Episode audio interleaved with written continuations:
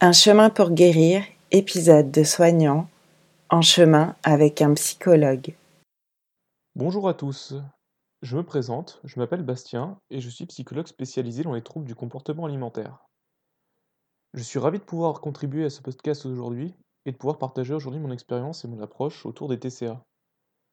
J'espère bien évidemment apporter des explications les plus claires possibles et surtout vous offrir un angle de vue nouveau et personnel pour comprendre toujours mieux les troubles du comportement alimentaire.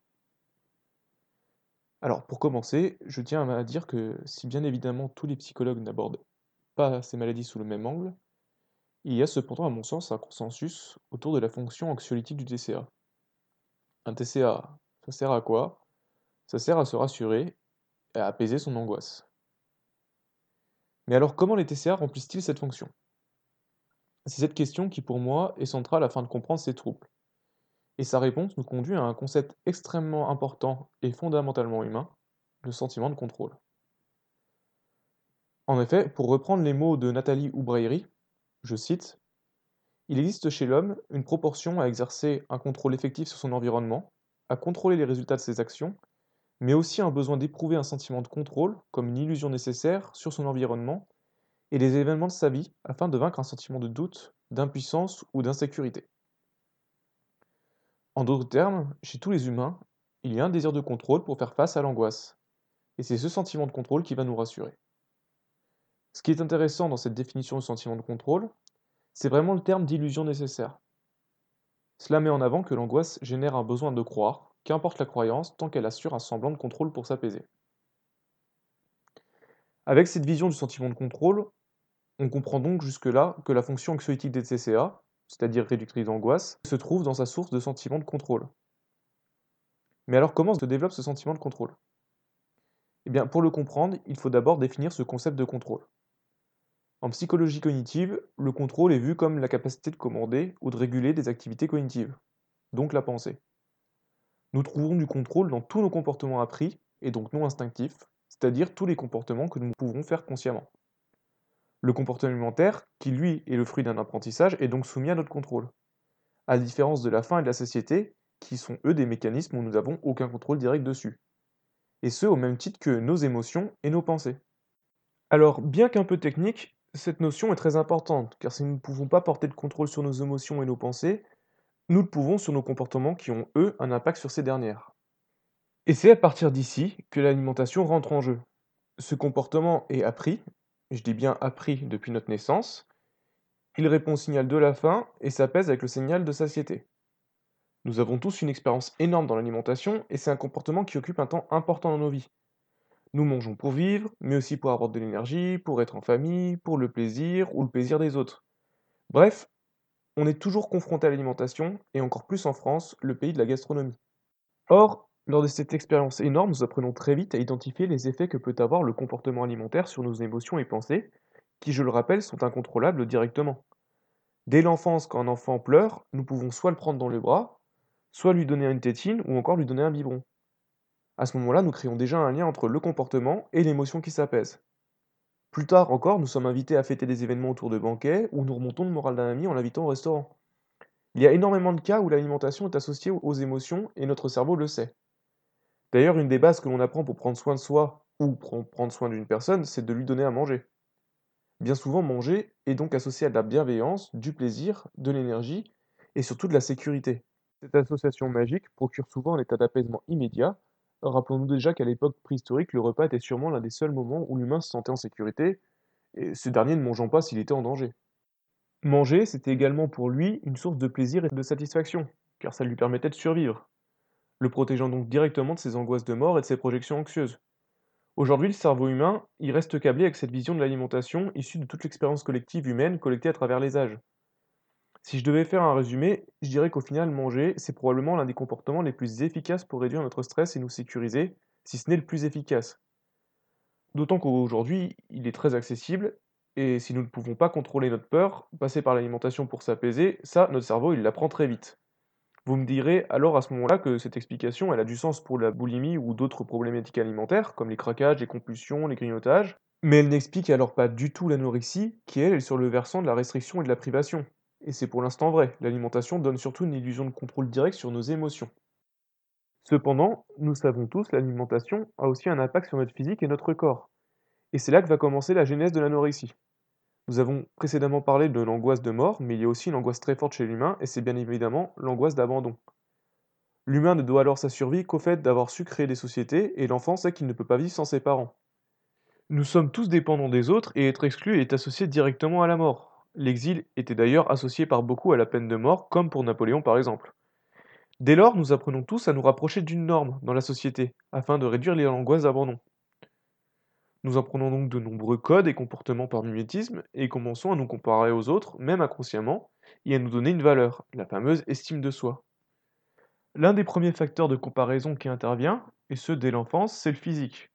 Nous désirons tous être beaux, plaire aux autres, afin de ne pas être rejetés.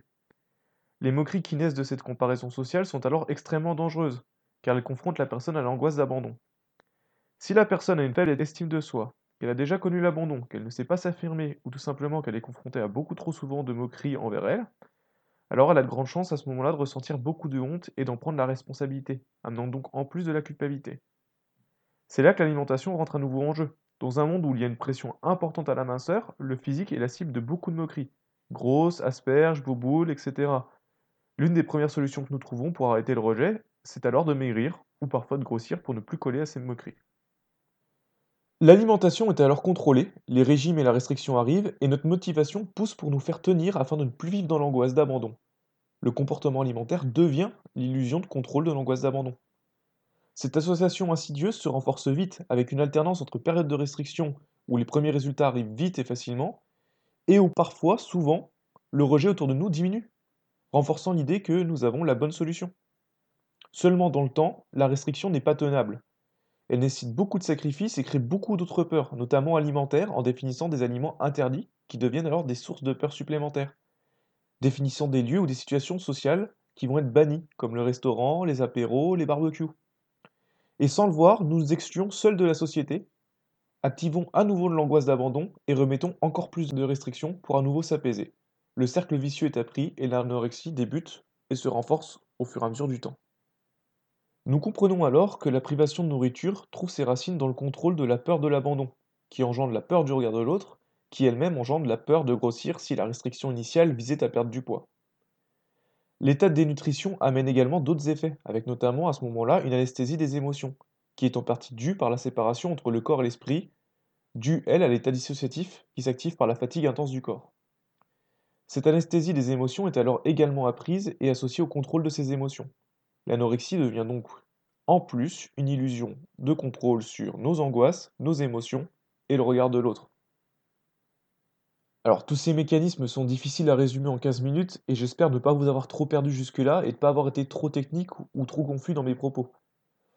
Toujours est-il que ce sont ces explications qui m'ont conduit dans ma pratique à parler des TCA non plus comme des troubles du comportement alimentaire, mais comme des troubles du contrôle absolu ou abusif, et donc d'orienter ma prise en charge dans ce sens. Je pense aujourd'hui que ce n'est pas le comportement alimentaire qui est la source du problème, mais la surréaction face à la peur. Cet apprentissage de la personne qui l'a conduit à ne plus supporter la moindre peur et vous sa vie entière à contrôler toute source d'angoisse et la raison principale de ses souffrances. Et c'est ainsi que lâcher prise est pour moi et pour d'autres psychologues la clé pour sortir des TCA. Lâcher prise sur ce que nous ne pouvons pas contrôler et cesser de lutter, fuir ou éviter notre peur mais plutôt l'accueillir et apprendre à vivre avec elle. Voilà le vrai combat vers lequel il faudrait tendre. Alors, je sais que ce travail est long et difficile. L'humain n'aime pas souffrir, et parmi toutes les souffrances que nous avons, la peur est bien souvent la souffrance principale. Or, nos pensées, elles nous amènent très souvent à cette émotion. Le cerveau, c'est avant tout un outil à anticiper et à résoudre des problèmes. La peur est donc euh, quelque chose de récurrent dans la vie, et nous la vivons tous, tout le temps et tous les jours, à différentes intensités. Et certaines pensées conduisent à des peurs faibles, mais d'autres vont être très effrayantes et vont avoir tendance à nous bloquer, à nous sidérer, et à retenir toute notre attention dessus. Ce faisant, nous allons avoir certaines peurs qui vont s'amplifier au fur et à mesure du temps. Et le besoin de contrôle, il va intervenir ici, toujours. Rien de mieux pour nous rassurer, et pour rassurer un cerveau, que de trouver une solution à un problème, même si elle n'est qu'illusoire, et donc d'avoir l'impression de gérer une situation désagréable. Sortir des TCA, c'est alors un véritable exercice d'équilibrisme entre les moments où nous osons vivre avec notre peur et apprenons à l'accueillir, et les moments où nous effrayons tout seuls, renforçant encore plus notre besoin de sécurité et de contrôle. La rémission vient petit à petit quand la personne arrive de plus en plus à vivre avec sa peur et qu'elle met de moins en moins l'attention sur des pensées inutiles qui l'amènent à l'angoisse et à la panique. Elle doit à ce moment mettre son attention sur la perception du développement de ses compétences, de ses forces et l'avancement vers une vie en accord avec ses valeurs. À ce moment-là, la personne ne renonce pas au contrôle, mais elle le porte sur les seules choses qu'elle maîtrise réellement. Et les seules choses que nous maîtrisons réellement, c'est notre attention et nos actes. Et en les mettant le plus souvent au service non pas de l'apaisement d'une émotion ou de l'éloignement d'une souffrance, ou encore de la modification du regard des autres, sur lesquels nous n'avons absolument aucune prise, mais au service de sa réalisation personnelle, de ses buts, de la construction de son identité, alors là, elle pourra vivre plus sereinement et supporter bien mieux les souffrances que nous connaissons tous au cours de notre vie et qui sont finalement passagères. Ce principe théorique et ce principe de thérapie tout court vient de l'acte, qui comme par symbole est l'opposé des TCA. L'acte, c'est la thérapie d'acceptation et d'engagement, et c'est un courant récent en psychologie dans lequel je m'inscris pleinement et qui me semble aujourd'hui le plus utile pour aider les personnes à sortir de la maladie. Ce principe, qui vise avant tout à s'approcher de nos valeurs et ne plus être dans des stratégies qui visent à fuir les souffrances, s'il est optimiste, nécessite bien sûr un travail qui demande du temps afin que la personne acquiert assez d'expérience et de sécurité interne pour ne plus se reposer sur ses TCA et les lâcher au fur et à mesure. Elle demande aussi aux personnes de changer leur perspective, leurs croyances et d'adopter une réaction face au stress et aux souffrances qui n'est pas innée. C'est seulement avec un plein engagement et de la persévérance que l'apaisement arrive et que la personne parvient à vivre euh, une vie pleine et satisfaisante. À mon sens, L'acte est aujourd'hui la meilleure voie pour apprendre à lâcher prise sur l'incontrôlable et donc sortir des troubles du contrôle abusif. Il y aurait beaucoup de choses passionnantes à expliquer sur ce courant psychologique, sur les méthodes qu'elle emploie et la philosophie de vie vers laquelle elle nous amène, mais ça demanderait des heures à présenter et nous n'avons pas le temps aujourd'hui. J'encourage cependant fortement toute personne curieuse, écoutant ce podcast, à lire le magnifique livre du psychiatre australien Russ Harris, Le piège du bonheur, qui aborde ce courant dont il est l'un des fondateurs. Ce livre, il a la force d'être écrit comme un livre de développement personnel et il est conçu pour tous avec des exercices pratiques afin d'adhérer à la philosophie de ce courant. Je pense aujourd'hui que ça reste votre meilleur allié pour creuser bien plus que tout ce que je viens de vous dire aujourd'hui et pour pouvoir sortir de ce trouble du comportement abusif. Je me permettrai enfin de conclure cette intervention avec la phrase qui conclut le livre que je viens de vous présenter et qui résume une bonne partie de ce que je viens de partager ici. Je cite Développer le courage de résoudre les problèmes qui peuvent l'être, la sérénité voulue pour accepter ceux qui ne peuvent pas être résolus, et la sagesse d'en connaître la différence. Fin de citation. Merci à tous de m'avoir écouté et merci encore de l'invitation à contribuer à ce podcast. J'espère avoir su apporter autant d'explications que d'optimisme et je vous souhaite à tous de continuer à avancer vers une vie riche et pleine d'expériences, d'émotions, de sens et satisfaction. Bonne journée à tous.